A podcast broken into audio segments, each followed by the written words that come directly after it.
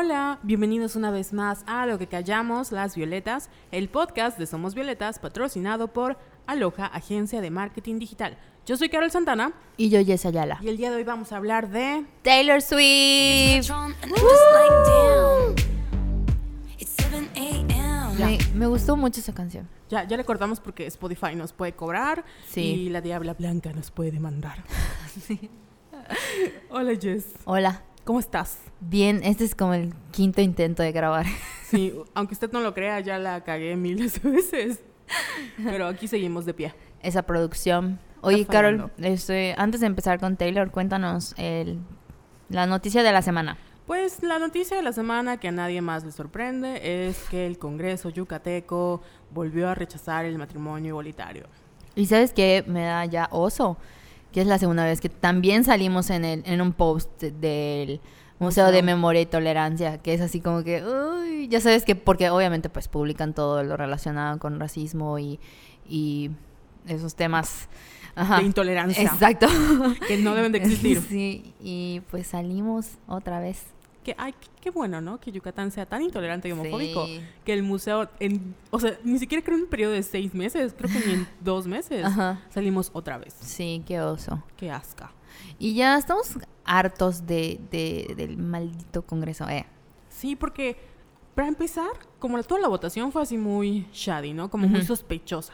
Porque de la noche a la mañana es, vamos a volver a como legislar. Y fue lo mismo, votaron otra vez en secreto.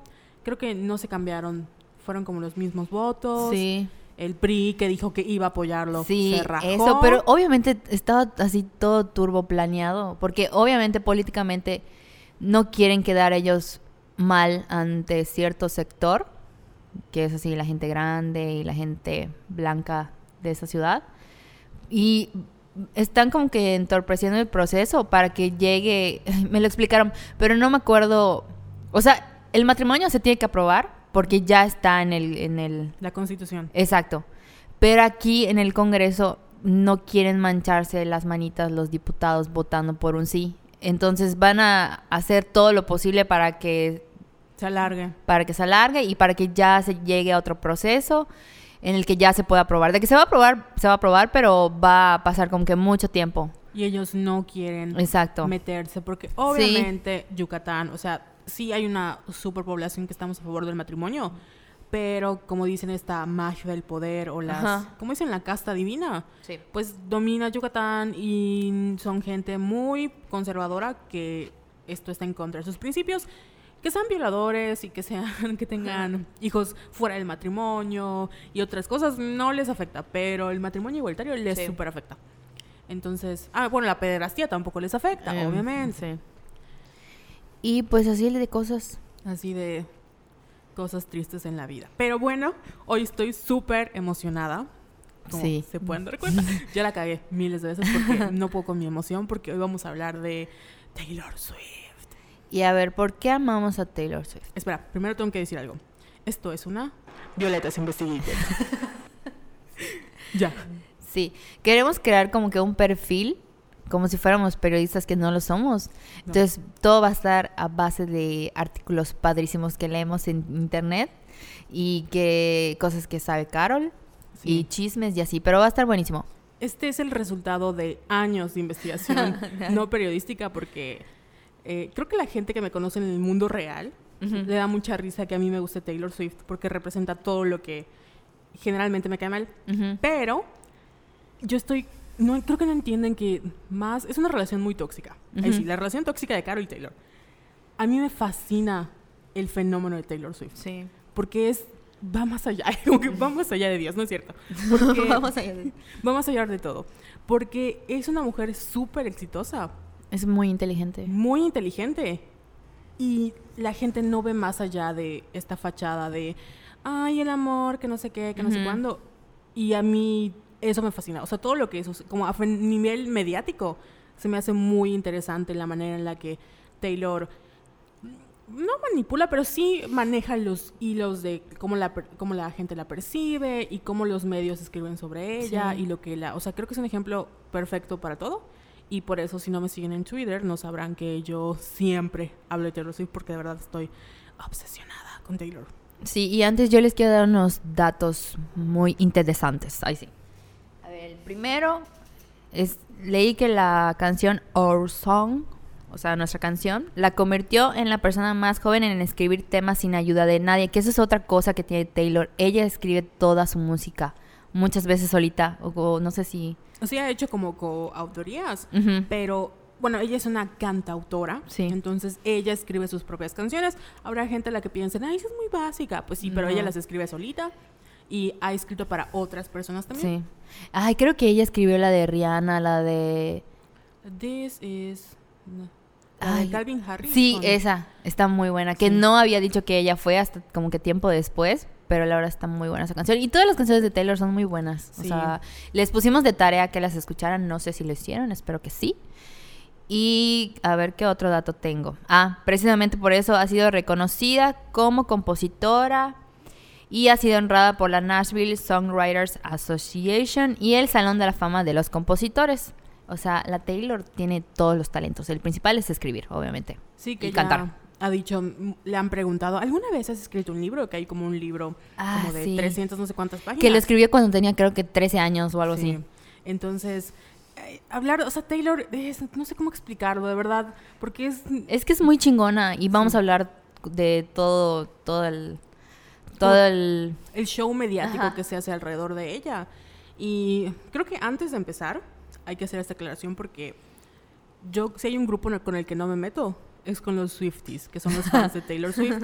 Ya me han puesto en mi lugar. Bueno, no es que puesto en mi lugar, pero sí hay, ya sabes, como peleas están en Twitter.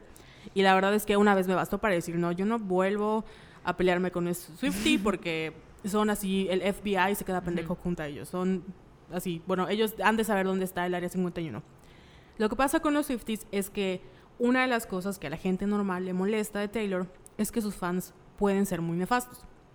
No todos. Yo creo que en general la cultura del stan es así. O sea, si atacan a una persona que tú quieres mucho, obviamente vas a hacer todo lo posible para defenderla. Pero en el caso de los fans de Taylor Swift, eh, como Taylor es una persona muy odiada, o sea, no puedes decir nada más de- nada de Taylor porque te atacan, ¿no? Y pues es como un disclaimer, ¿no? De que nosotros acabamos de hablar de Taylor, la queremos mucho, hay cosas que sí le podemos criticar, pero no es así como con hate, que hay mucha gente que escribe así como que, ay, maldita zorra estúpida que solo habla de novios. No, aquí es como, vamos a chismear sobre Taylor porque se ha sido un caso súper interesante para Violetas Investigation, aunque no apriete el botón. Sí, y hablando de sus fans, se los ha sabido ganar. Porque creo que, no sé si en el 2014 fue cuando los stalkeó, ¿te acuerdas? Sí. Creo que como no sé a cuántos fans. Y les envió regalos personalizados. Pero nivel así, creo que le pagó a una chava su colegiatura para la universidad. Les horneó galletitas, se los llevó personalmente. O sea, ella ha sabido cómo, cómo ahí inmiscuirse en la, en la vida de sus fans. Entonces, Sí, se lo ha ganado. se lo ha ganado. Y por eso vamos a, ¿cómo vamos a dividir este podcast más o menos? No sé. Como, Como tú me digas. Es que hay mucha información, no sé cómo, no sé cómo abarcar las historias engarzadas de Taylor. Bueno, primero vamos a hablar de quién es Taylor Allison Swift. ¿Quién es? ¿Quién es Taylor? Pues es, una cantautora que nació el 13 de diciembre de 1989, obviamente. Y eso lo hace Sagitario. Ay, sí, es que es Sagitario, por eso me identifico con ella. La quiero mucho. En tu experiencia, Jessica, ¿cómo son los Sagitarios? bien loquitos. Y yo, ¿sabes qué? ¿Sabes en qué me identifico con ella?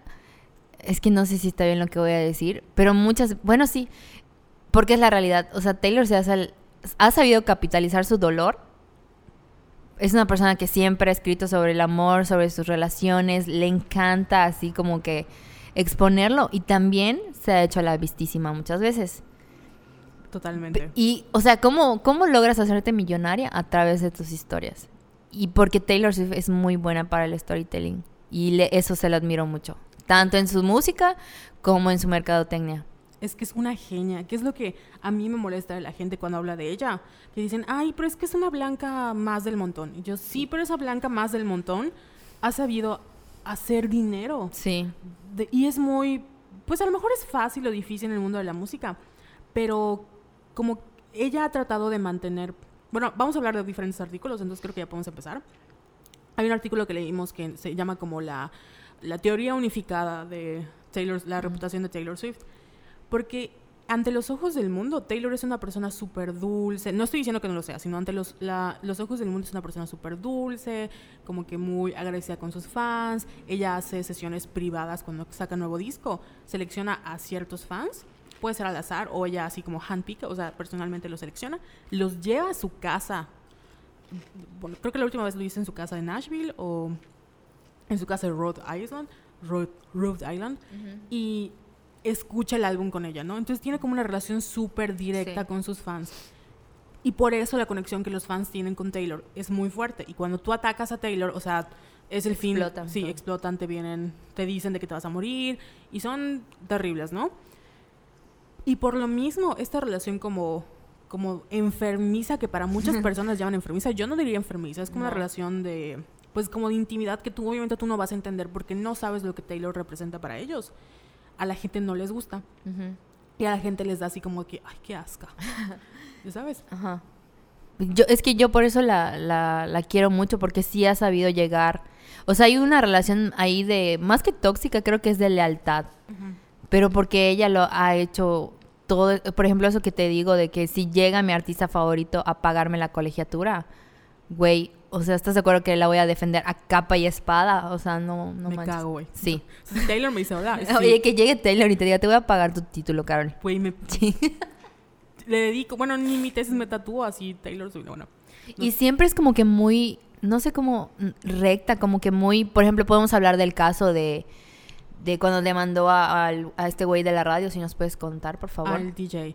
Lo que pasa es que Taylor fue a- así atacada, podríamos usar el término como assault. Sí, le agarró su nalga. Sí, le agarraron- estaba como una, en su era en 1989, estaba ella haciendo una firma de autógrafos, estaba, creo que, creo que era para un concierto, y le agarraron la nalga por este vato, que era, bueno, le dicen DJ, pero era como presentador de una Sí. radio, y ella lo demandó por un dólar. Un dólar, imagínense. Y eso está padre porque ella está diciendo así de que, güey, tú me tocaste.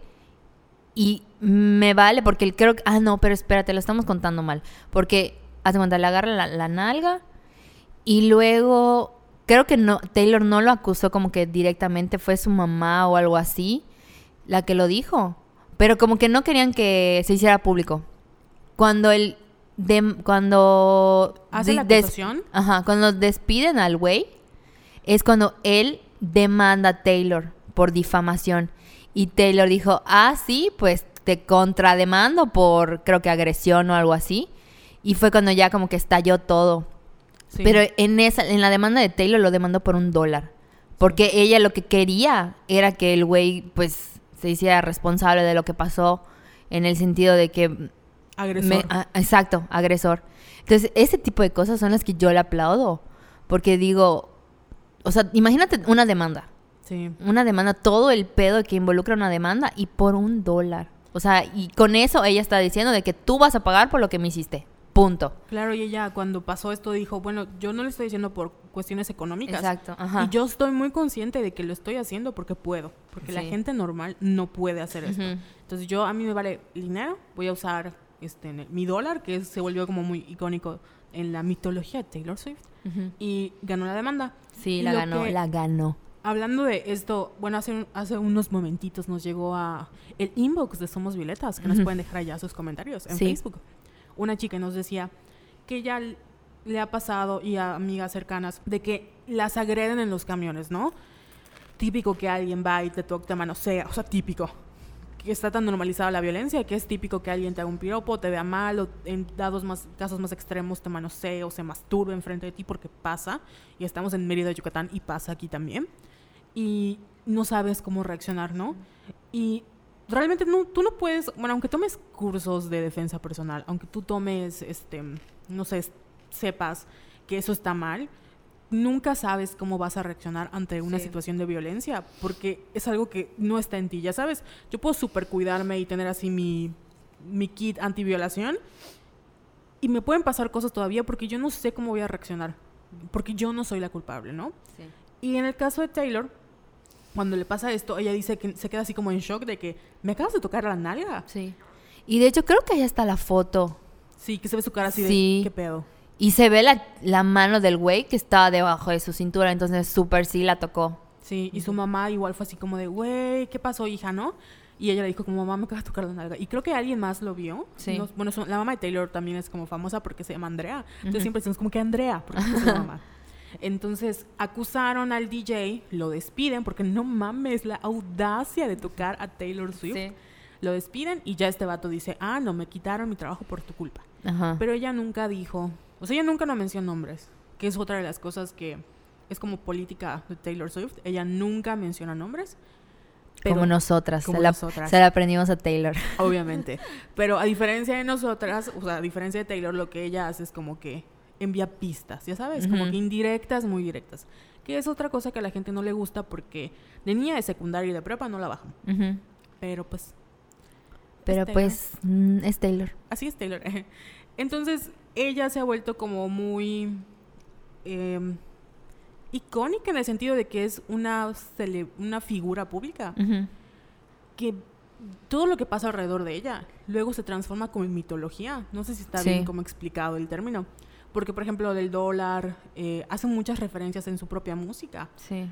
a críticas que le han hecho o a cosas que solo sus fans pueden entender. Ujú. ¿Te das cuenta que Taylor crea su universo cinematográfico o su universo de Taylor Sí. Swift, su un- universo mitológico? Y ella va metiendo como estas pistas. Ella nunca menciona nombres, pero da las suficientes como, como indirectas Sí. para que sus fans vayan armando las... Pues de a quién le dedicó tal canción, de qué habla tal disco, o con quién se peleó y a quién le hizo Bad Blood, ya sabes, como ese tipo de cosas. Pero ella realmente nunca ha confirmado ni denegado nada. Eso todo es cuestiones de entre los, los fans y los medios. Y es una de las cosas que mucha gente le critica, así de, güey, eres un inmadura, eres un infantil, ya tienes 30 años, deberías hacer otras cosas con tu vida. Y ella es como que me vale madres, yo voy a Sí. seguir hablando de esto. Y de hecho, ha- y ha hecho millones de... Que este año creo que Forbes dijo que ella fue la mujer que más vendió en el 2018, con 185 millones de dólares. Millones. Millones. Wow. ¿Tú qué harías con un milloncito de Taylor? Ay. No, no sé. No sé. Yo creo que me compro mi casa en Chalem. Sí, o mi sea. casita. Oye, yo le estaba contando a Carol que tiene Vogue, hace estas entrevistas a famosos que están así como que súper bien planeadas de que van a su casita y, y le- les hacen preguntas. Pero lo hacen como que en un plano secuencia, entonces eso está padre. Y le hicieron una Taylor y me dio mucha risa porque en esa entrevista dura como 10 minutos, te puedes dar cuenta de cómo es Taylor, así de su personalidad. Y una pregunta que nos encantó fue cuando le preguntaron, oye, ¿qué le recomendarías a una persona que quiere ser cantante? Se voltea ella, y- ella y dice que consigas un buen abogado. Y así de, ¿what? O sea, y ahí ya te das cuenta de que es una chingona. O sea, porque está súper dentro en el en show business y la quiero mucho. Y lo que tenemos que aclarar con Taylor es que ella empieza su carrera en el 2006 con su álbum homónimo, Taylor Swift, y, pero se hace mucho más famosa. Bueno, Our Song es parte de sus primeros discos, Our Song, pero se hace súper famosa en el 2008 cuando sale Fearless, y es en este álbum donde están éxitos como Love Story, You Belong With Me, y Love Story es la que como que la catapulta al mundo. Entonces, pudieron decir que en el 2006 Taylor ya era, porque ella empezó como country, obviamente. Entonces, era más famosilla como en el ámbito co- country, pero es en el 2008 cuando se hace mainstream. Y es súper raro porque ella es, bueno, las mujeres en el country son recurrentes, ¿no? Pero creo que a nivel mundial sí estuvo muy intenso, ¿no? Que una chavita, de, en ese caso, creo que tenía 19 años, 10, 10 y, ¿qué será? 17, 19 años. Se hace famosa con una canción sobre Romeo y Julieta, que es Love. Story. Y es cuando pasa lo de los MTV Music Awards, que ella gana Mejor Video del Año y Kanye West se sube y dice, I'm gonna let you finish, but... Y le quita el, el premio y le dice, Maldito. ya sabes, así como de Beyoncé merecía Mejor Video del Año por Single Ladies. Y ya luego Beyoncé dice, güey, te pasaste. como Te que- pasaste de verga, pendejo. Cuando ella gana, le da su oportunidad a Taylor y ya. Bueno, eso es lo que nosotros sabemos, ¿no? Oye, pero fue en el ¿cuándo fue? En el 2009. 2000, bueno, sí, 2009. ¿Pero con qué video? ¿Te Con el acuerdas? Love Story. ¿En serio? Ese fue. Ay, siento que pasó hace poquito. Sí, es que O bueno, sea, ya pasaron 10 años. No manches, sí. 10 años pasaron. Can you believe? Y toda, toda la historia que tiene con Kanye. Que por cierto, hay un, hay un artículo muy bueno, si quieren como que ahondar después, que se llama Taylor Swift contra Kanye West, de rivales en la música al centro de la controversia política en Estados Unidos. Lo pueden googlear ya, es de la BBC. Incluyen desde el pleito de, de, De- los MTV, de Music los Awards. Music Awards, iba a decir movie, hasta ahorita. Que creo que ya son amigos o Nel. No, ahorita vamos a hablar de eso. Entonces estamos en el 2006, ya hacen su carrera, 2008 pasa esto, entonces Taylor se hace como más popular porque, bueno, no, ustedes si habrán hecho su tarea, sabrán que Taylor empezó así como country Sí. y el video que por el que ganó que es Love Story, ella estaba así como Same, eh, save me, you-" no, no recuerdo cómo Save me, Romeo, pero cantaba así como que el Romeo y Julieta y que por favor sálvame y como que en su vestido blanco ella Sí, muy me acuerdo de sus risitos así, su carita así, sin serio, maquillaje. O sea, estaba así como muy angelical. Sí, eh, ándale, es como la onda muy angelical, muy pura, que es como la, la etapa de American Girl, y eso es como que el Taylor. Y ella se vendía como que era una chica next door, que es como el estereotipo de, ay, yo soy, eh, como que estoy esperando que alguien me diga que soy bella, ¿no? Aunque ella lo sepa, estoy esperando así como, soy muy bella y guapa, Sí. pero no me notan porque no soy como las populares. Y en el video de You Belong With Me hace como esta representación Ah, sí. de que hay una Taylor buena, que es esta chica, que es normal y es estén como como tú y yo, ¿no? Que está bailando en su cuarto y es media boba y está esta Taylor mala, que es la porrista, etcétera. Entonces. Esa es como la dualidad que en su momento ya se presentó como que muy eh, sí, American Girl, así muy ay, inocente y le pasa esto con Kanye West. Entonces, todo el mundo, que Kanye West estuvo de la verga, o sea, no lo debe haber hecho, pero todo el mundo fue así como de, no, pobre niña. Aparte, tenemos que hacer un paréntesis. Aparte de que estuvo muy mal lo que hizo Kanye West, eh, y había una como diferencia de poder, en el sentido de que Taylor pues era una chavita, Kanye West ya era Kanye West en la industria.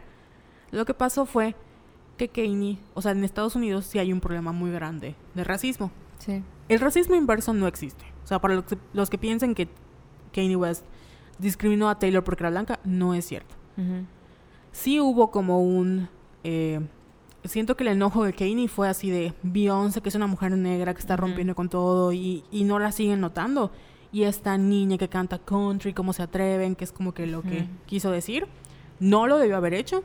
O sea, era como que mejor hacía su hot take en algún medio Sí. pero le robó su momento que ella se ganó porque sea lo que sea, ella se ganó, ha trabajado muchísimo y el mundo la puso en el papel como no es que la hayan puesto en el papel de víctima, pero en ese momento sí fue una víctima. Sí. Lo que la gente le critica es que como que nunca se salió de ese papel de víctima, porque durante todo el tiempo, o sea, de eso pasó hace 10 años, ella, no quiero decir que ella se sigue colgando, pero recurrimos a esa narrativa de que, ¿te acuerdas cuando Taylor Swift le quitaron su premio? Entonces como que hay momentos en la carrera de Taylor que no podemos como deshacer de ese momento, ya sabes. Entonces, muchas, los críticos de Taylor le dicen, güey, tú siempre estás parada en el papel de víctima y por eso no avanzas, ¿no? Como que tu música. O sea, estoy hablando de los críticos que le hacen a Taylor. Pero ella, pues es una persona muy. Como que tiene un sentido del humor muy. No sé si ácido, no sé cómo Sí, es muy decirlo. ácido. Que ella tiene, de hecho, tiene la imagen de cuando Kanye le quita el trofeo, porque es así como, ¿qué pedo? Y ella tiene marcada esa imagen, ¿no? ¿Sí? Y la tiene en su casa. Creo que en, en la, en la cosa de Vogue, de las 73 preguntas, Sí. sale esa, esa fotito. No, no me fijé. Sí. ¿Y qué más, Carol? Ay, estoy, voy a hablar, siento que voy a hablar hoy, perdóname. No, no importa, yo te escucho y yo hago preguntas. Bueno. Yo te pregunto, ¿no? Así como el rival más débil, ¿no? Entonces, eso pasó en el 2008. Ujú. Luego, eh, les decía el, el podcast pasado que ella tiene como un ciclo de cada dos años, como que vuelve a sacar Ujú. álbum, ¿no? En el 2006 sacó Taylor Swift, en el 2008 sacó Fearless, en el 2010 viene Speak Now, que ya es Taylor famosa, porque pues ya viene de, tiene una gira, ya la conocemos como lo que pasó por Kanye West. Y es aquí cuando como que los medios le empiezan a molestar porque todas sus canciones hablan de amor. No es que todas sus canciones, pero sí como una... em, lo que sus fans dicen es que si tú abres como el... lees las canciones de Taylor, es como si abres un, un diario, ¿no? Porque, por ejemplo, en Fearless hablaba de 15 y de que se entrara a la prepa y como que es muy así de que tú cuentas tus experiencias. Y pues mucha gente la criticaba porque empezaba a andar con gente famosilla en ese- uh, en Nuestra ese- parte favorita. Así es, los chismes. Entonces, en eso, pues ya, ya había andado, creo que con Joe Jonas, llegó a andar con, con Cory Monteith, el de Glee. De verdad no sabía. Sí. Por un periodo de tiempo corto, pero anduvo con Ujú. él. Anduvo con Taylor Lautner, Ah, sí, que cierto. hizo una película de... Con el- él, ¿no? Sí, Sí. El Día de los Enamorados. eh, en ese como periodo. Y eh, también anduvo con John Mayer. Entonces, en- allá en, en- eh, ¿Cómo se llama el álbum? Speak, Speak, Now. no. Ya es como una Taylor un poco más. Pues ya tiene como veintitantos. ¿no? No, no tiene veintitantos, pero está como que veinte, veintidós. Y ya es una Taylor un poco más, este, como coquetona, ¿no? Sí. Como que ya empieza esta parte Sí. normal en la vida de cualquier chica, como de vamos a hacer. Ahorita que dice Joe Jonas, fue él el que le llamó y la cortó por Sí. llamada.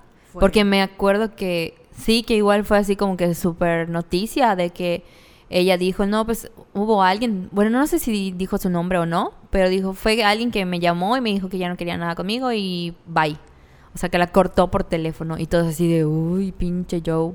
Sí, que hay una, si no me equivoco, o sea, creo que ella anduvo con John, con, digo con John, con este Joe Jonas en su disco pasado. O sea, que estaba súper bebé, porque en Fearless, ella una de las cosas que le criticaban muchísimo es que era medio homofóbica. Porque hay una Sí. canción que, se- ajá, que se llama este, Burn, o sea, Picture to Burn, que dice, ok, dile a mis amigos que, dile a tus amigos que yo estoy loca, yo le voy a decir a tus amigos que eres gay, ¿no?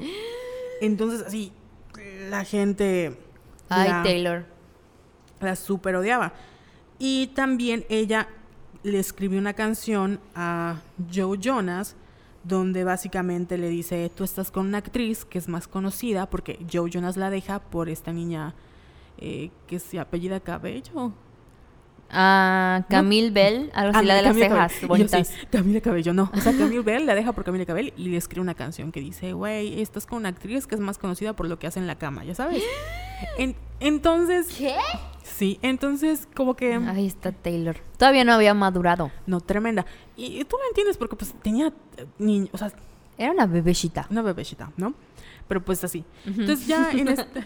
pues así. Justificando sus, sus Justificando. de la Taylor. Porque, no, no, es que sí no la justificamos, pero entendemos, ¿no? Ujú. Y mucha gente la criticó.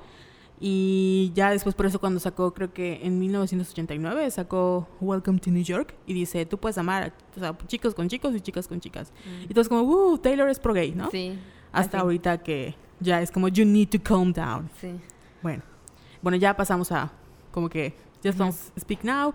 En Fear, eh, digo, en si pasamos Fearless, pasamos a Speak Now, ¿no? Speak Now es cuando como que ya de por sí habían como pistas en todos sus discos, ya ahorita se in- súper intensifican porque ya tenía como relaciones un poco más famosillas, ¿no? Ujú. Salió con Taylor Lautner, que dicen que le dedicó Back to December, que es una de mis favoritas. Estuvo con John Mayer, que dicen que le dedicó Dear John, si toda obvia. Y pues ya es cuando empieza como este problema del slot shaming, que es lo que dice sí. Taylor. Y tú me puedes hablar, ¿de qué es el slot shaming? Bueno, en la misma eh, entrevista que les mencioné de Bow, le preguntaron así de qué, ¿qué le dirías a tu yo cuando tenías 19 años? Y ella dijo así de que, bueno, a mí me hubiera gustado que me dijeran o decirme a mí misma así de que, oye, vas a empezar a salir como cualquier otra mujer y vas a conocer a muchos hombres, pero vas a sufrir del slot shaming. Te vas a convertir, como decía, National, National Lining Road for Slot Shaming. Como un faro Sí. nacional de... Sí. Y hay muchas, esto de... Ay, no tengo apuntado aquí el, el, el artículo que te mandé, pero era algo así de los casos o las veces que han- le han hecho slot shaming a, a Taylor Swift. Y había una, hay varios. El primero era una camiseta de Abercrombie que decía hashtag más novios que Taylor Swift Sí. había, así como la despedazaron cuando después de que terminó con Tom, Sí, Tom Hiddleston. la despedazaron porque creo que a la semana ya estaba andando con Calvin Harris o algo No, así. fue al revés. ¿Fue al revés? O sea, ah, sí, cierto, con- perdón. Sí. Don't worry. Aquí la experta Sí, sí, fue al revés. Y hubo una señora así súper, creo que del mundo católico, no sé qué pedo, que se llama Jennifer Myers, que publicó fotos como que de un sándwich de jamón, que en uno decía, o sea, era uno así como que, o sea, simulando unas vaginas, unas vulvas, y que en, en- en el sándwich feo decía, esta es el, el- la vagina de Taylor Swift, y en la otra, esa es la vagina de mi hija. Así como dando a entender de que Taylor se acostaba con medio mundo y se le fueron a la señora, así. ¿Y qué otro caso? Y ah, en ese mismo artículo mencionaba que cuando los periódicos y las revistas o sitios web publicaban titulares muy despectivos sobre su vida amorosa, tipo así, Taylor Swift hunde sus dientes en Harry Styles. Y Taylor Swift aplasta otro corazón. Y la lista de novios de Taylor Swift. Entonces, la prensa de un tiempo para acá, como tú dices, se dedicó a exponer su vida amorosa y a darle con Tokio. Porque pues sí, ha salido con mucha gente que no tiene nada de malo, pero es como que la... Como, como ella dijo, es como que el faro del slot shaming nacional en Estados Unidos. Sí, porque, bueno, estamos hablando que esto pasó hace cuánto tiempo, pon tú- Ella empezó su carrera en el 2006. Lo de Britney Spears fue en el 2007. O sea, Sí. los medios en general, pero hablando de Estados Unidos, como que todavía no tenían esta perspectiva de género. El feminismo todavía era como... en- así, no era lo que es hoy. O sea, no porque no fuera lo que es hoy, sino estaba tan mainstream, por así decirlo. Los, no había como un, una represalia por parte del público hacia la prensa de, güey, fíjate cómo hablas de las mujeres. Entonces venimos del 2007, donde Britney Spears tiene una súper recaída, que la o sea, mi pobre Britney acabó toda loquita. Y la gente que se burló de ella, ¿no? Teníamos los problemas con Paris Hilton, nacen las Kar- o sea, no nacen las Kardashian, pero surgen las Kardashian. Entonces es como que esta era de transición entre el reality shows y lo la, la era de, de este, ¿cómo se llama? El maldito de Estados Unidos, no Trump, el, el otro presidente, antes de Obama. Ándale, venimos de Bush, pasamos a Obama, o sea, como que estos periodos donde el mundo va cambiando, pero en ese inter hacemos cosas horribles, ya sabes. Entonces, una de las cosas que hizo los medios fue hablar mal de Taylor Swift, ¿no? Que obviamente, como les dijimos, ella logró capitalizar este, en sus relaciones amorosas, logró hacer muchísimo dinero de...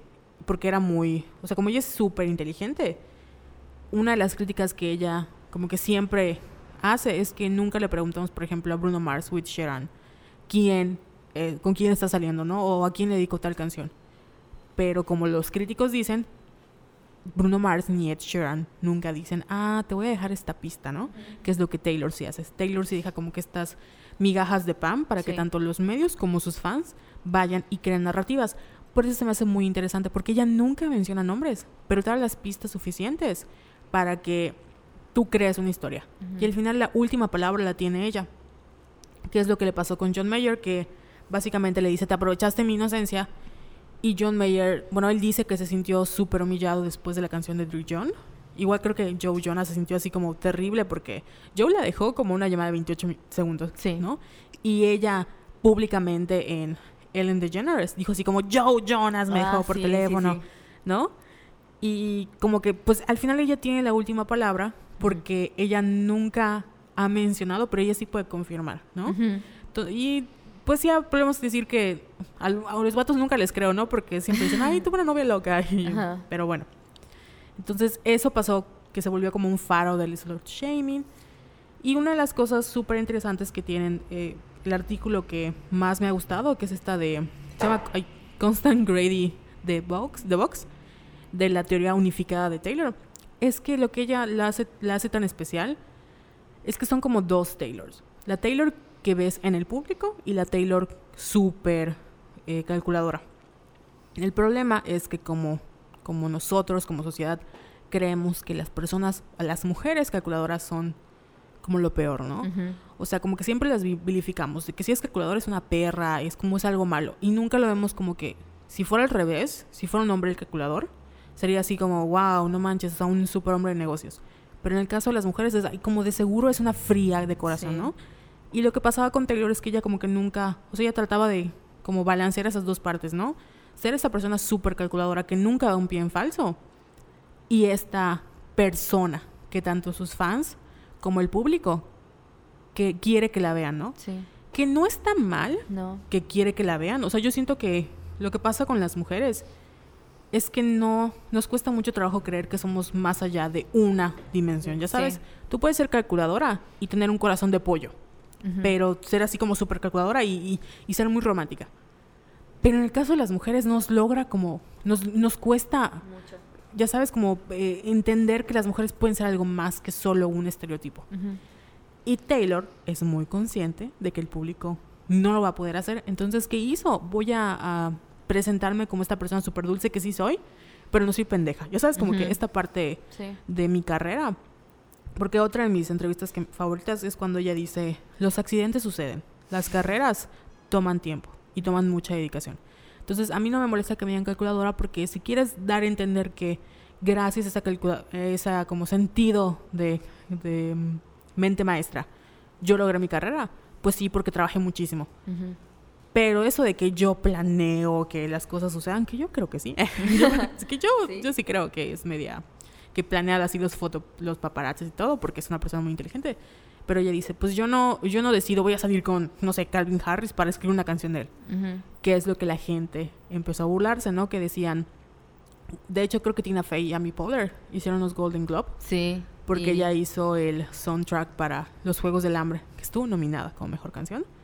Eh, dijeron como estaba junto a uno de los Kennedy, este, no sé, no sé si es John, no es John Kennedy, pero es uno de los de los famosillos Kennedy estaba en la mesa y fue así oh, de cuidado con Taylor Swift, no voy a escribir una canción sobre ti. Y güey, o sea, sí Amy y, y Tina son muy súper chistosas, ¿no? Pero pues Taylor dice fue súper humillante porque Sí. estás en todo Hollywood Sí. que estás dando a entender, ¿no? ¿Y qué más? Yo sí estoy esperando el chisme, así, Así, de... perdóname, perdóname. No, sí, está bien, está bien. Pues bueno, ya pasamos, ya pasamos Ujú. este, eh, Speak Now. Ahora viene lo bueno. Jake Gyllenhaal. sí, Lo que Jessica y yo, expertos en Jake Gyllenhaal. sí, lo amo. Y me rehuso, creo que lo dije en el podcast anterior o no me acuerdo cuál. Me rehuso a aceptar que Jake es un Fuckboy. fuckboy. ¡Ay, no! Pero tengo las pruebas. Ajá. Sí, sí, eso quiero saber. A ver, cuéntamelo. Entramos al 2012 con el álbum de donde Taylor se vuelve más eh, como popera, porque una de las críticas que le hacen a Taylor Swift, que te digo que ella como que cada era va renovándose, es de, ay, ella no es tan buena, ya sabes, como que es otra niña pendeja. Y dice, bitch, no. Y como que crea el, para muchos su mejor álbum, porque es como que más cuidado, estilizado, que se llama Red, en honor al amor. Y este álbum, yo digo que es así, Jake Gyllenhaal. Hay gente que dice que es para Harry Styles, no. Jake Gyllenhaal, todo el álbum. No, pero todavía no había pasado Harry o ya había pasado Harry. estaba, creo que sí, ya había pasado. O sea, estaba como empezando a salir con. Harry. Que dicen, I know you were trouble, dicen que Ay, es para Harry. Esa es mi canción ¿Sí? favorita, sí. Que yo, yo cuando la escuché dije, ay, es para John Mayer. Pero ella dice que es para Harry, eso dicen. Pero todo el disco a mí me suena a Jake Gyllenhaal. Pero ¿qué pasó con Jake? ¿Qué hizo? Pues ella empezó a salir con Jake Gyllenhaal. Ella, pues, ella una niña de Tennessee, campo, ya sabes. Ujú. Y Jake era un vato de ciudad, ¿no? Entonces, como que se va a vivir a Nueva York, porque Taylor, rica ya, poderosa. Y empieza a salir con Jake, que le llevaba 10 años. O sea, Taylor tenía como que 30 y... Bueno, digo, Jake tenía como 30 y tantos. Y Taylor tenía sus casi 20. Tenía sus 20, 22 cuando mucho. Y ella en todo... Bueno, hay varias canciones. 22. 22, ajá, 22. Hay varias canciones donde dices, güey, Jake, te pasaste de pendejo. Como por ejemplo, la mejor canción que un amigo, un amigo que se llama Mike le dice a Jake Gyllenhaal, el All Too Well, porque la canción de All Too Well, Taylor Swift, eh, básicamente habla de eso, de, de que a pesar de que, de que Jake ya haya pasado como la relación, ella recuerda todo y está muy segura de que él también lo recuerda. Y sí le dice que, o sea, él fue muy cruel, o sea, como que se aprovechó de la, como que el papel de ser honesto para ser cruel con ella, ¿no? Y que rompió todas sus promesas. Esa es como la versión de normal, pero en su versión de como deluxe, que creo que la pueden escuchar en Spotify. Hay una canción que se llama este The Moment I Knew, que es como el momento en el que supe, donde ella cuenta que para su cumpleaños él le dijo que iba a ir. Entonces él nunca fue. Él nunca fue y ella estaba así como que esperándolo, toda su familia estaba ahí, todos sus amigos, y ella se sentía como muy horrible porque ella solo quería verlo a él. Y pues él así como que, ay, lo siento, no pude llegar, bye, ya sabes. Y ella dijo como que ese es el momento en el que supe que ya esto no iba a ser. Y ya, bye. Lo odio. Entonces, todo, o sea, todo Red, pues, yo creo que es como el álbum que más me gusta porque puedes sentir. Yo no conecté tanto con los otros álbumes más que con este porque puedes sentir que de verdad le rompieron el corazón, ya sabes, como que es de esos amores que tal vez no es el primero ni es algo, pero es como la primera vez que entiendes cómo funciona el mundo y dices, verga, Oye, ¿cuánto tiempo salieron? hay como tres meses. Así como, ni- así Ay, como- mi Taylor. Así que mi Ay. Taylor, así como ni, ni, ni dos semanas, bueno, sí un poco, no tienen más de tres meses, pero pues, cuando te, bueno, o sea, si yo salgo un día con J.G. Gyllenhaal, me voy a enamorar, igual, ya sabes. sí. Así me mato, escribo tres álbumes para él. Solo. Exactamente, porque... Y en todo el disco ya lo ha dicho, o sea, lo hay, creo que en, en la primera canción que es State of Grace, dice dos eh, signos como gemelos de fuego, porque los dos son Sagitario, Ay. No, es que sabes que Sagitario con Sagitario no pega. ¿no? No. Se Comprobado. van a. Sí, comprobado por Jess Ayala, que es Sagitario también. Ay, qué Es muy difícil. En cambio, Sagitario con Acuario. Como, como Jake Gyllenhaal, llámame. Y sí. Y hay una... Digo, en en esta época como que mucha gente le empieza a criticar también porque empieza a man- hay fotos como de... Como que ellos dos e- era el ejemplo perfecto de una pareja de Brooklyn en Pinterest. Así tú buscas como época hipster. Sí. Veías a Jake Gyllenhaal con Taylor Swift, ¿ya sabes?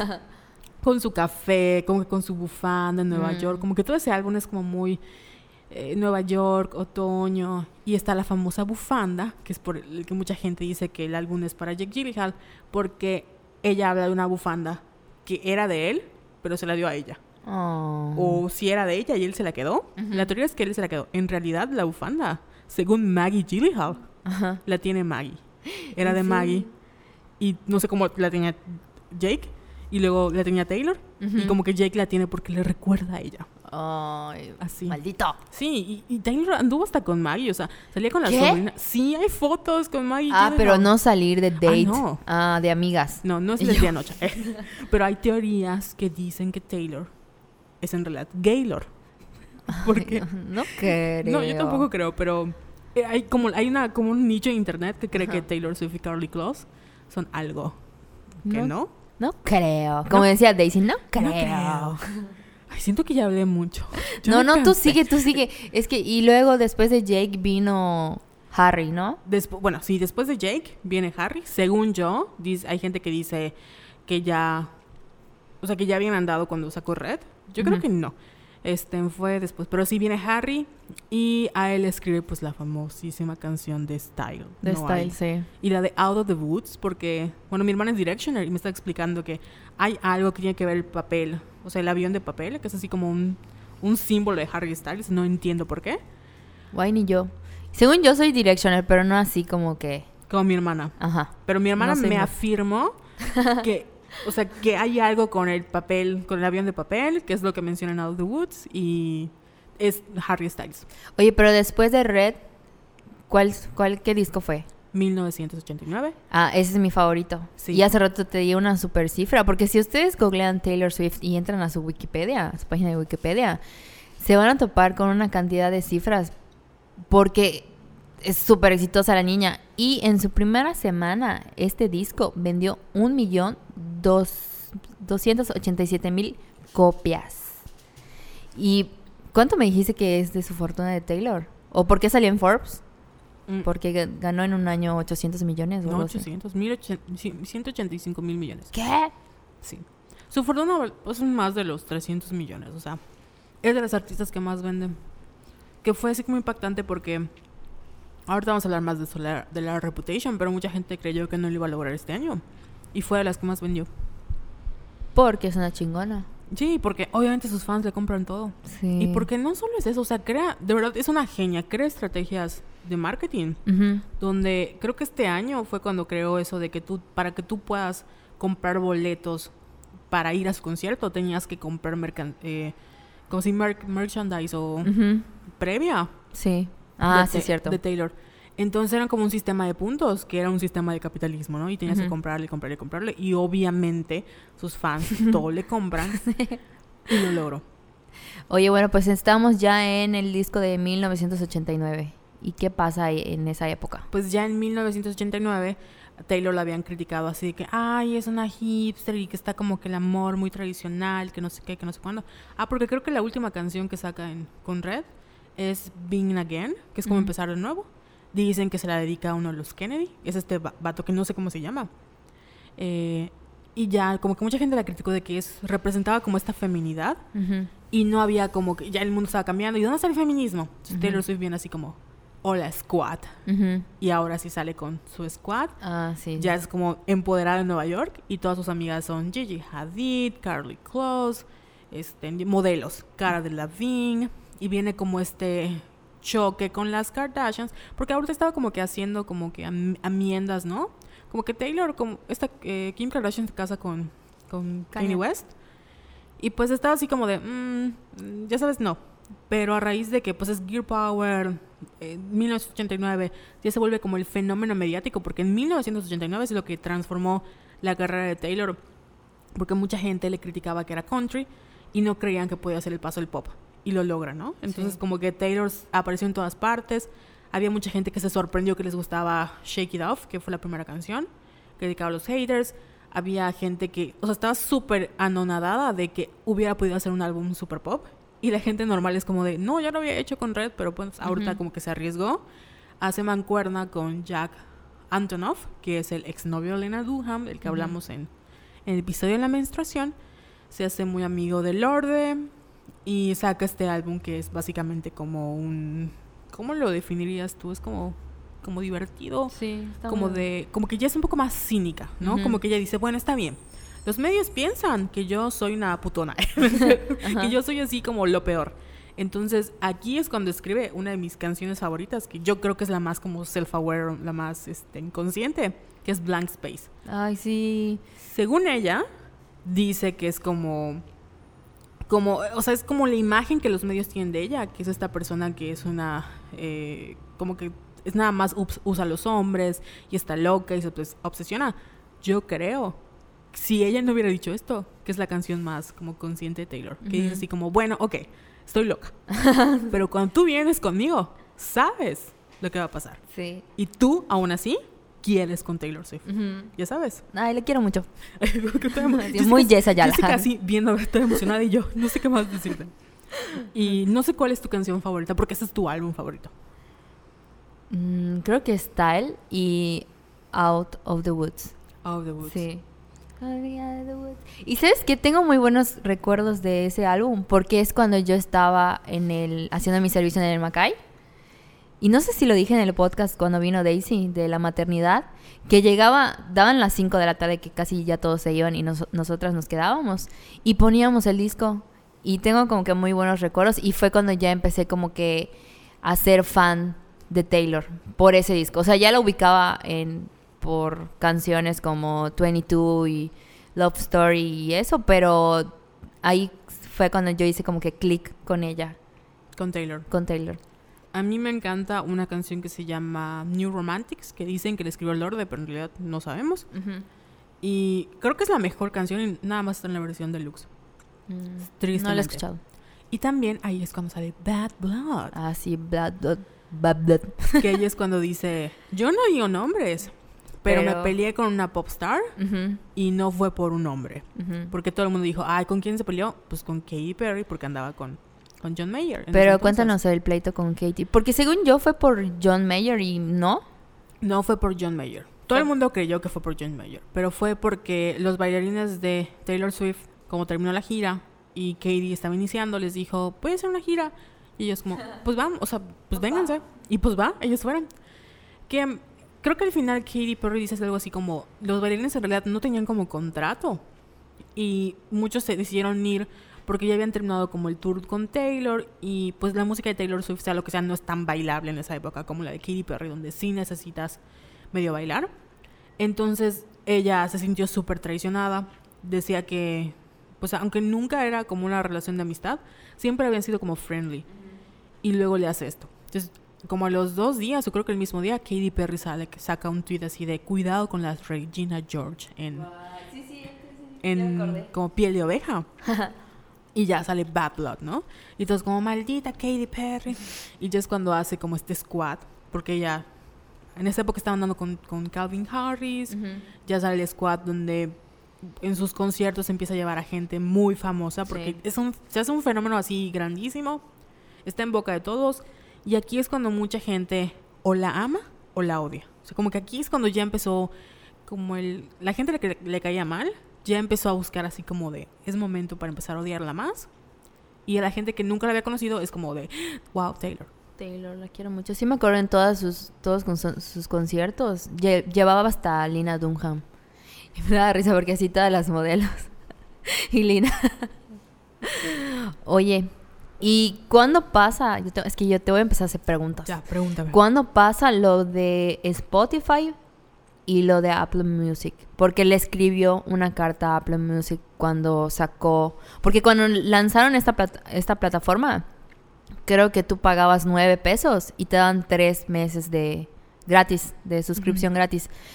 Pero en esos tres meses Apple Music le dijo a, a sus artistas no les vamos a pagar. Entonces fue cuando Taylor dijo, ¿qué? Dijo, no. Y les mandó una carta. Que de hecho pueden, googleenla, está muy buena porque es una genia de la escritura Taylor. Y creo que le contestó este güey, el vice- vicepresidente de Apple, le respondió y le dijo que, pues, ¿sabes qué? Lo vamos a pensar. Y creo que terminaron pagándole a todos los artistas esos tres meses que supuestamente no les iban a pagar. Y esa es otra cosa que, que gana Taylor en Sí. esta batalla del show business. Eh, ella Pero hace- cuéntanos más a fondo. Bueno, eh, básicamente, lo que tú dijiste estuvo muy bien. O sea, te digo, estuvo muy bien. Sí, hice mi tarea. Puntos para Jessica. Básicamente eso pasó. Lo mm, que creo lo no relevante es que andaba con Calvin Harris y Ujú. Calvin Harris fue como que, wow, mi chica acaba de cambiar la industria de la música. No recuerdo si es para esa época que ella como que saca sus discos de Spotify Ujú. Y Spotify le ruega así como, Taylor Sí. regresa. Y ella creo que firma con, con Apple, así un deal exclusivo. Ahí es cuando yo empiezo a tener como conflictos con ella. Porque dije, güey, maldita capitalista. porque Ah, sí, yo me molesté porque dije, coño, me gusta su disco, qué pedo, y no lo podía escuchar. O sea, tenía Sí. que irme a otra plataforma. Cuando yo estaba pagando así mis 100 pesitos en, en Spotify para escuchar. Así es, yo pirata. Entonces Ajá. sí dije, guay, no mames, Taylor, o sea, te pasas, ¿no? Y no voy a pagar Apple Music. Y como que saca sus discos. Hasta ahí todo está bien. Ahora empieza lo de Kim Kardashian. Uh. Pues ya Taylor se hace amiga, como que, no sé si porque hizo las paces con su pasado, yo qué sé. Pero ya como una persona mejor. Y dijo, bueno, me voy a empezar a llevar con... Creo que porque igual era amiga de Kendall Jenner y no sé. Y se empezó a llevar con Kim Kardashian y como que perdonó a Kanye West. Y de hecho ella lo presenta para unos MTV como de leyenda, ¿no? Y todos estaban como que, wow, Taylor Swift es amiga de Kanye West. Porque en esa época ella se veía como muy light, ¿no? De que se llevaba con todos. Y entonces... Pero no amigos, o sea, como que se- ya se respetaban, así como que se decían hola. Sí, así. pero Ajá. pues eran amigos, ¿no? Ajá. Supuestamente, entre paréntesis. Entonces, Kanye West está haciendo su, estaba haciendo su álbum de la vida de Pablo, Life of Pablo, y nadie sabía que estaba haciendo un documental y lo estaban grabando. Entonces, Kanye West saca una, película, una canción que se llama Famous, donde dice, o sea, la lyric es, siento que yo podría dormir todavía con Taylor porque I made that bitch famous. Ujú. Como que yo hice esa perra famosa, ¿no? Y, güey, escándala, ¿no? Sí. Los bueno, creo que ni representantes de Taylor, o sea, como que los abogados dijeron como Taylor Swift nunca dio su autorización para que Kanye West dijera lanzar una canción con un mensaje tan misógino. Y además, él, o sea, Kanye West como que solo se puso en contacto con Taylor para decirle, güey, puedes promocionar mi canción en tu, en tu Twitter.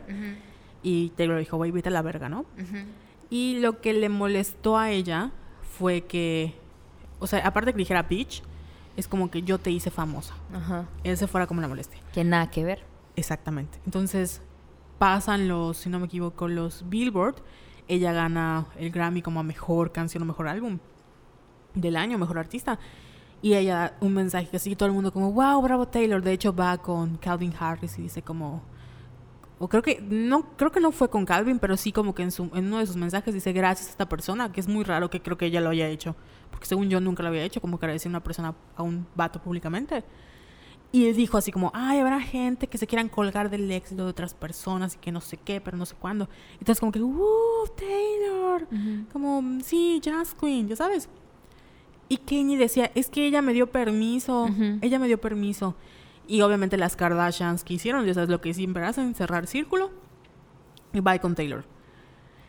no creo que en ese Inter saca este como video, porque Kanye West se pasó de pendejo, o sea, ella Sí. saca un video que de Famous que es básicamente pone como imitando una pintura. Pone a 12 personas o a 13 personas súper famosas, entre ellas Amber Rose, estaba creo que Kim Kardashian, Anna Wintour.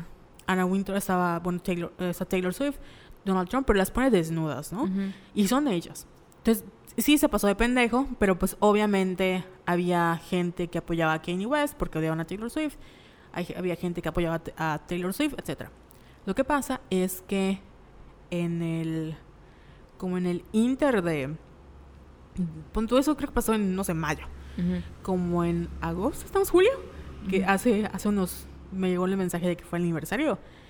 Eh, Taylor corta con Calvin y empieza a salir con Tom Hiddleston, que dicen que lo conoció en el Met Gala, y las famosas fotos de Taylor Swift en la sí. playa, luego Tom Hiddleston con su playera de I, o sea, I Love TS, que son así icónicas, luego la foto donde está ella con Tom en las piernas en el 4 de julio, y está Ryan Reynolds con su esposa Blake Lively, y Ryan tiene una cara así, por favor, mátenme, ¿no?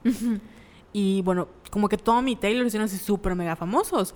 Y en ese inter llega Kim Kardashian y dicen, bitch, esperé el día, el día de la serpiente para filtrar, o sea, en su Snapchat, que Taylor sí había dado permiso para la Ah, sí, cierto. para Ah, que sí, sí, Kanye sí. dijera.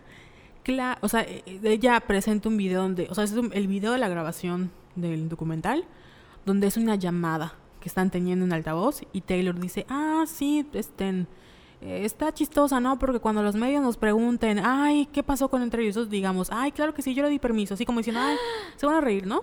Pues todavía seguimos siendo amigos, X. Y pues obviamente hacen el Kim exposed Taylor, Taylor Swift is over party, etcétera, etcétera, etcétera. Y como que todo el mundo dice serpiente, snake. Nos dimos cuenta que eres una mentirosa. Y ya ella lanza a decir como de, yo nunca le dije a... O sea, Kanye grabó una llamada que es súper ilegal en California, sin mi permiso. Y yo nunca le di a probar la palabra bitch. O sea, como que su Ah, molestia fue, yo no di permiso para hablar a bitch y quiero que me excluyan de esta narrativa Ujú.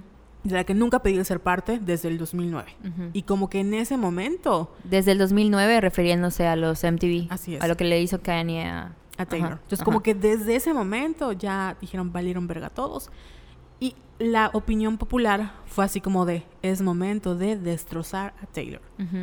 Eh, en ese momento tú lo ves y dices, no hay como, como que, te- o sea, si tomaras un lado, pues la persona que tenía como razón o la que quedó muy mal fue Taylor, ¿no? Entonces como que todos apoyaban a Kim Kardashian, porque Kim da una entrevista, para todo eso cuando sale la, las fotos de, de Tom Hiddleston, Kim hace una entrevista, no sé si para GQ, donde dice que a ella le sorprendió muchísimo, o sea, Kanye estaba como súper sacado de pedo porque eran amigos y luego Kim dice, güey, mi esposo, o sea, está pendejo, ¿no? Pero no está tan pendejo. Entonces, él sí se, sal- se- fue así como, estás atacando a mi esposo. Y las, como las think pieces o la gente crítica fue así como Taylor se cuelga de esta narrativa de víctima desde el 2009 Ujú. que nunca soltó porque es una chica blanca que es atacada por un negro. Entonces este negro es malvado y ella como es buena.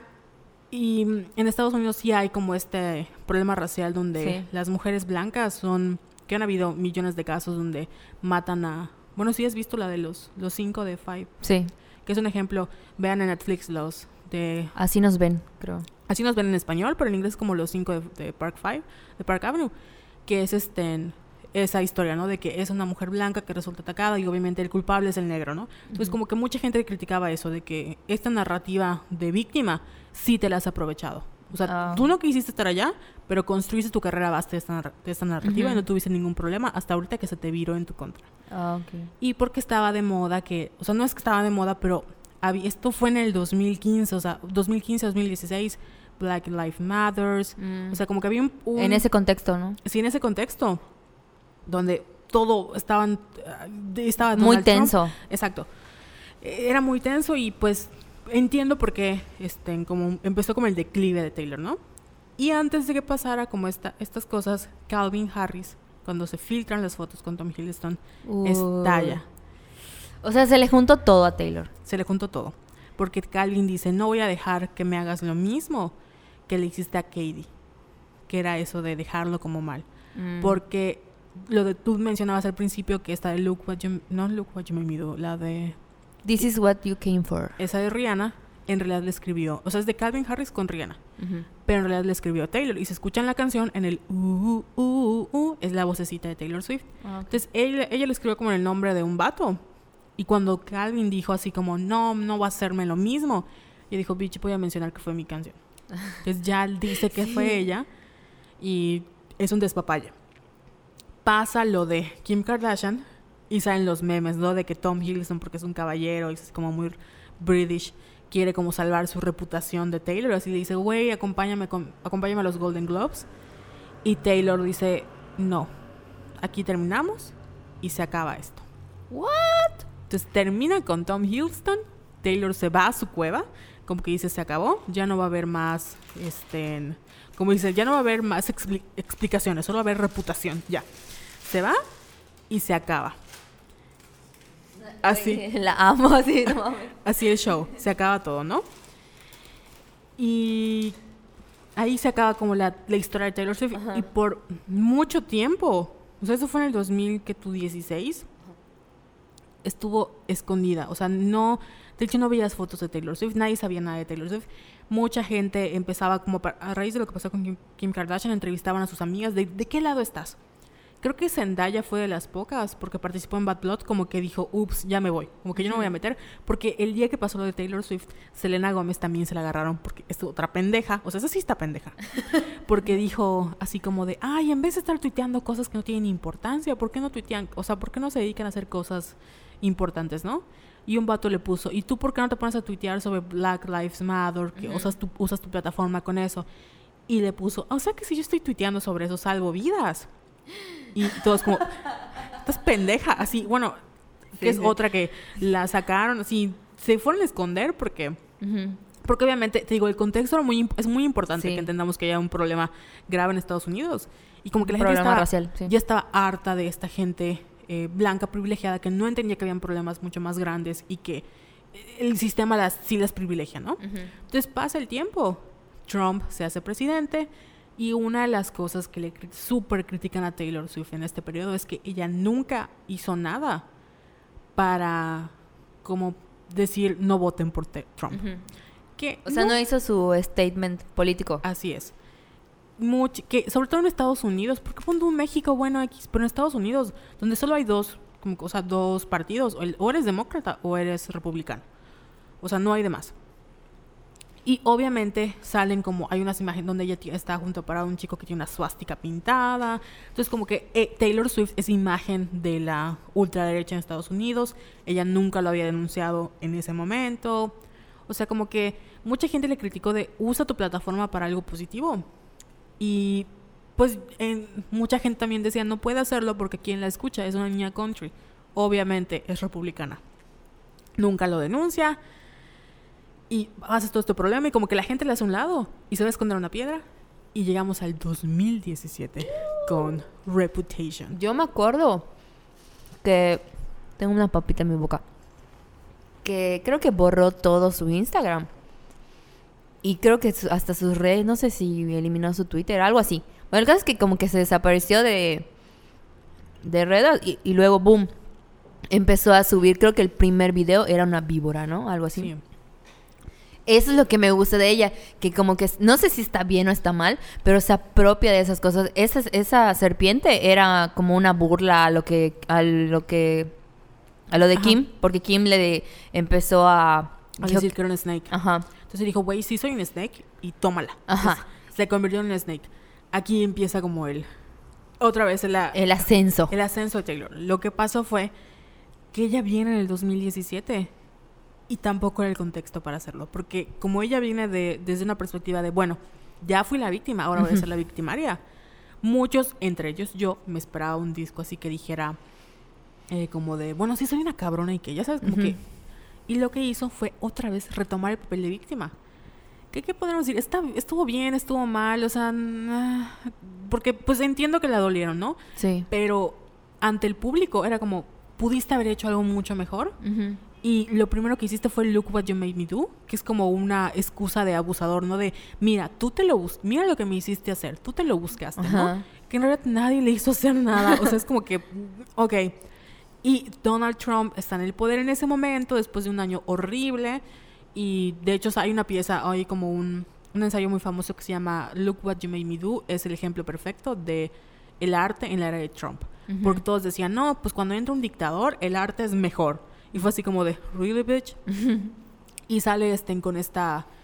eh, sí, imaginar, el imaginario de que ella ahora es una snake y que es una víbora.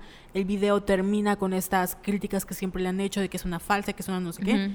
Y ahí se muere porque realmente fue lo único como trascendental donde usó esta narrativa. Porque luego Ready for It, que es este. Ya en ese momento está saliendo con otro chico que se llama John.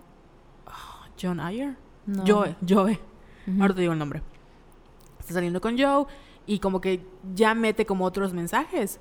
Y pues todos querían saber, el, o sea, el disco del chisme, ¿no? Ujú. Todos estamos allá para saber el chisme y de para quién le dedicó quién. Y ahí empieza ella, porque antes era muy como de mediática. Y acá dijo, bueno, como los medios me hicieron a un lado, se joden, yo no voy a decir nada. Y empieza esa estrategia de que como ella es muy chica Tumblr, ella le da like a los comentarios de otras personas. Ujú. Entonces, si a ti te da like Taylor Swift, es como lo que el like que le dio es una aprobación. Ok. Entonces, si un vato puso Taylor Swift va a sacar este disco porque significa que las alas de mariposas que ella están renaciendo y tiene un like, es como eso lo dijo Taylor. Ajá, O sea, eh, eh, los likes de Taylor se volvieron como el statement. Ella se alejó y regresa con Reputation y como que la gente le dijo, ok, bye. O sea, como que no la tomaron muy en serio, como que sí fue el chisme del momento, pero Sí. Pues no, realmente no fue así como, como el regreso tan, tan fuerte, siento yo. Y a mí, por lo menos el disco, tardó muchísimo en gustarme. Yo creo que no lo escuché. Me gustan como. O bueno, sí lo escuché, pero me gustan así como dos y ya. Sí, yo... Porque todas, o sea, esa de Look What You Made Me Do y creo que la de This Is... O sea, por eso no tenemos cosas bonitas. Son como directamente para Kim Kardashian. Mucha gente la criticó porque como ella mete muchos imagina, o sea, muchos elementos de esta narrativa, de estos como mitología que ella tiene, metió el dólar de su demanda, Mm. metió las perlas, dicen que era la Ah, pistola. en el video. ¿Estás Ajá. hablando del video? Dicen que la pistola era porque en ese momento este sí secuestran a Kim Kardashian en París, tiene un atentado con unas o sea, la secuestran y la meten en la bañera y el video sale el día del aniversario de la muerte de la mamá de Kanye West.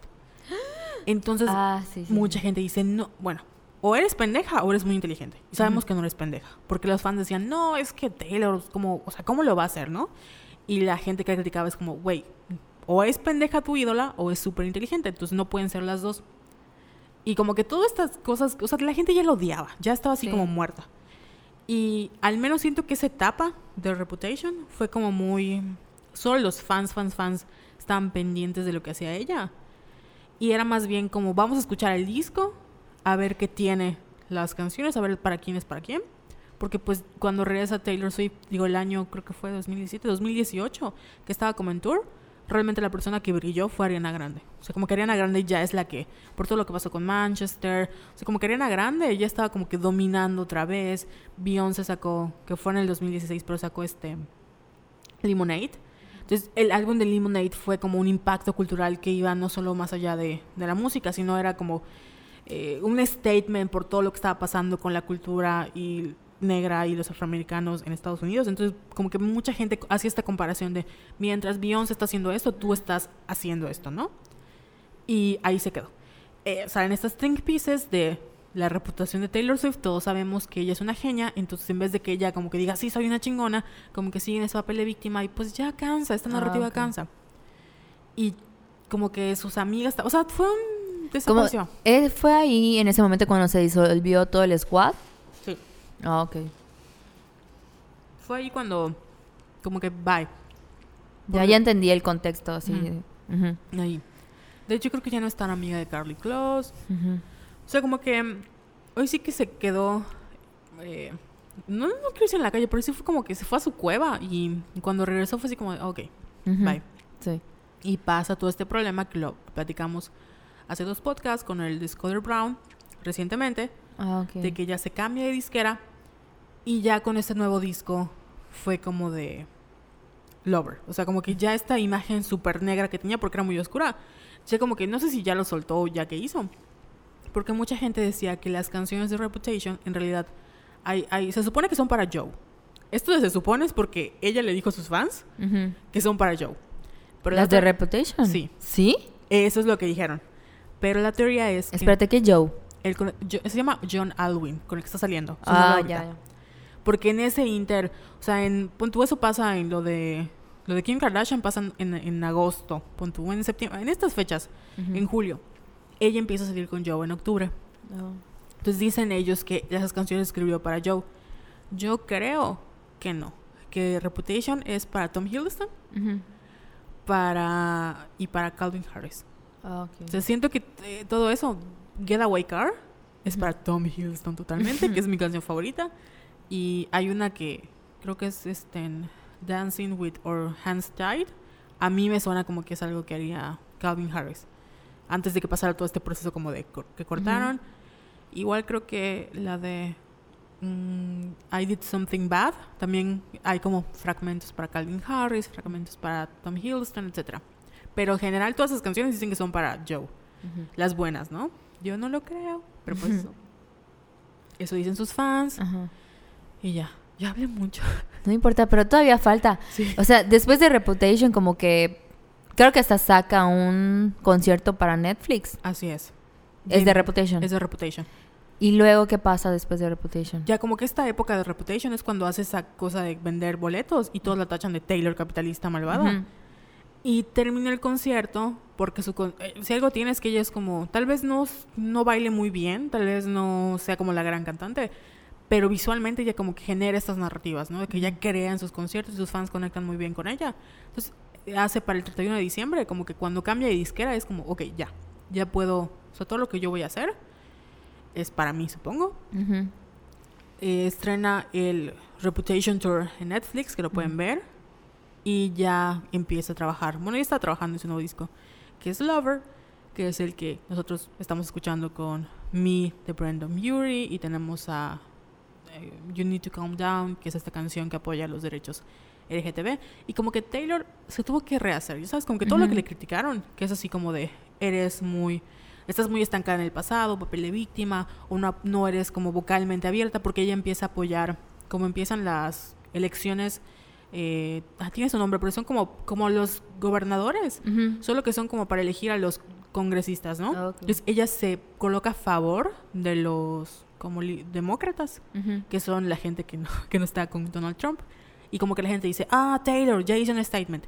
Y como que ahora sí le empiezan a apoyar, porque también recordamos que en este intro pasa el Me Too y pasa eso de que Taylor estaba en su demanda. O sea, como que las veces que ha estado Taylor en se hizo famosa o se hizo como apariciones públicas fue por cuestiones de Legales. de- ajá, de ga- legales, como creo que ya fue nombrado en las mujeres más influenci- influencers, ¿no? De las más im- importantes en Time, por la de su demanda, por el Me Too.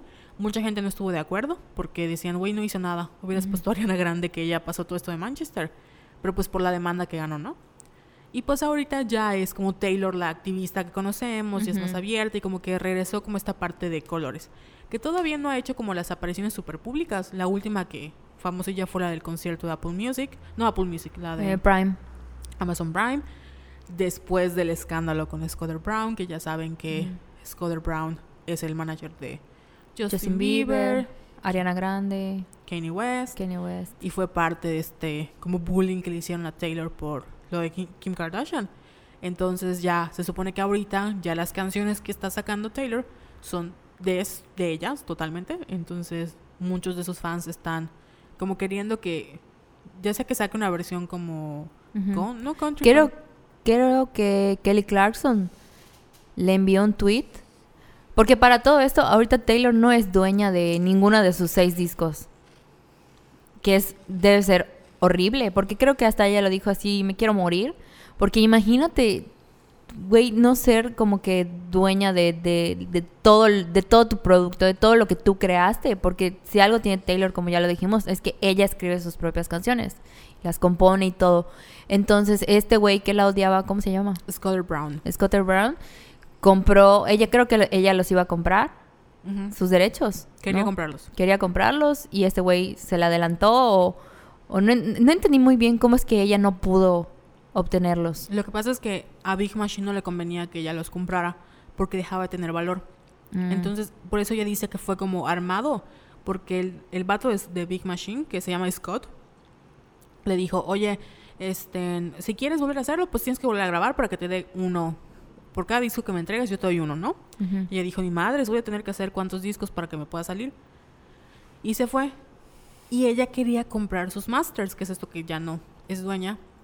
Y resulta que nunca tuvo la oportunidad porque en el momento en el que dijo, pon tú, el lunes es la, la, junta, ¿no? El jueves ya estaba vendida Big Machine. O sea, como que ella nunca se enteró y su papá es accionista de la empresa.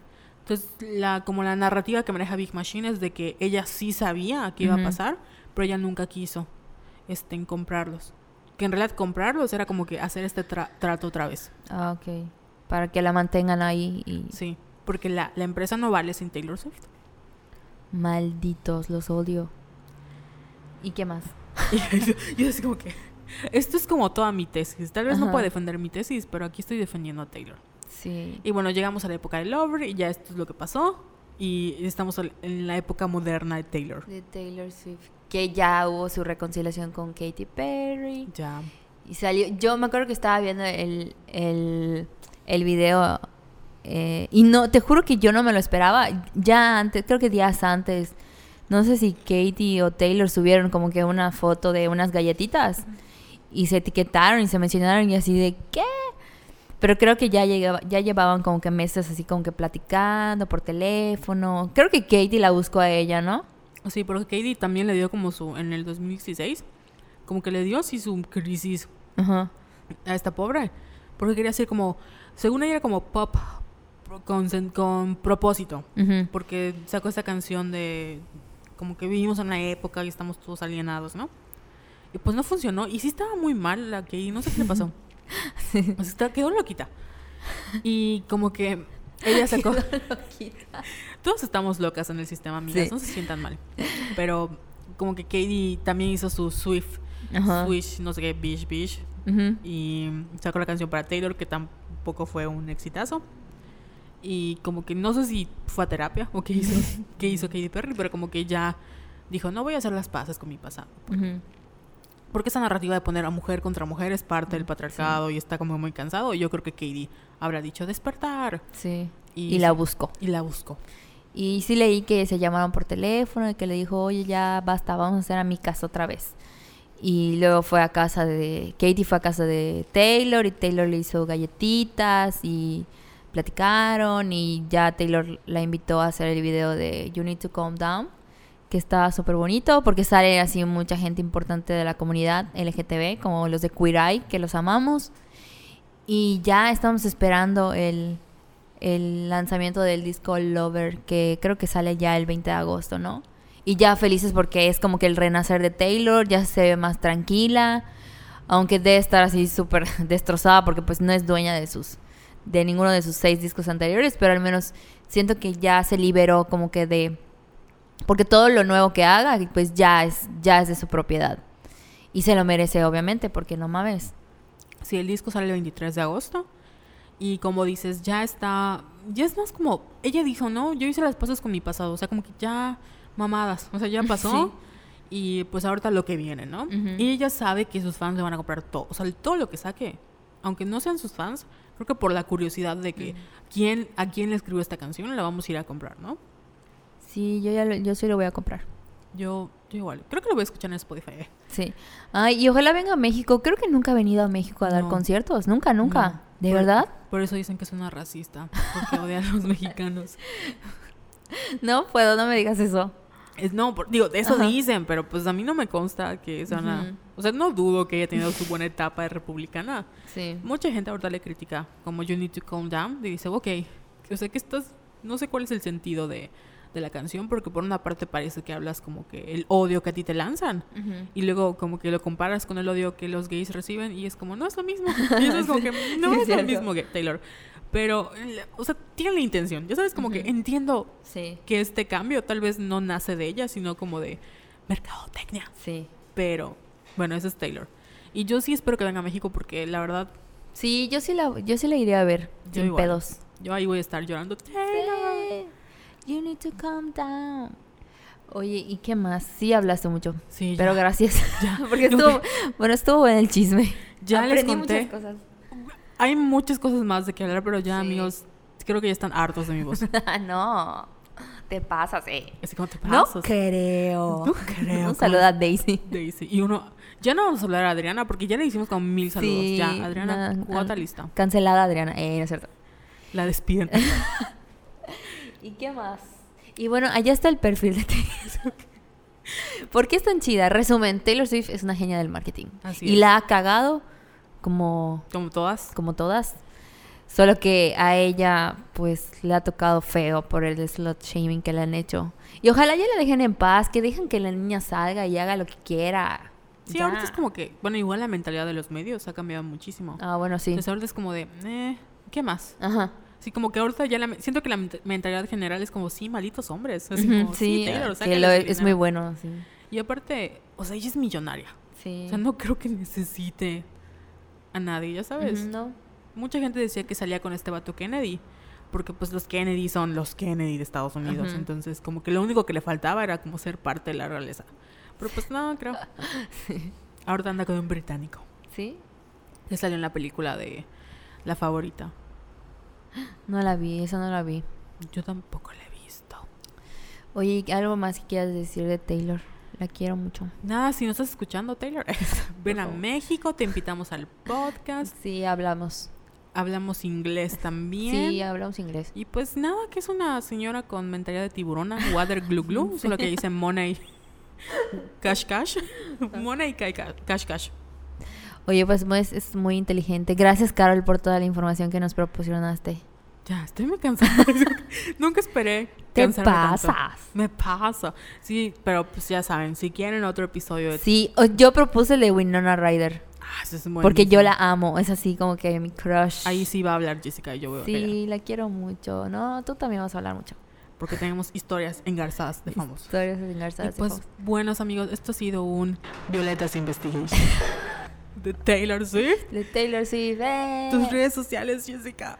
Arroba Yesayala17 y las tuyas. Yo soy arroba Venus in Pisces y nos pueden encontrar a las dos en Somos Violetas. En Somos Violetas, Facebook, Instagram y Twitter. Y en internet como somosvioletas.com. Yes. Y ya. Y ojalá Taylor venga para que nos diga si Sí. Jake Gyllenhaal Ay, sí, ese tema de con Jake nunca lo voy a superar. es fuckboy o no.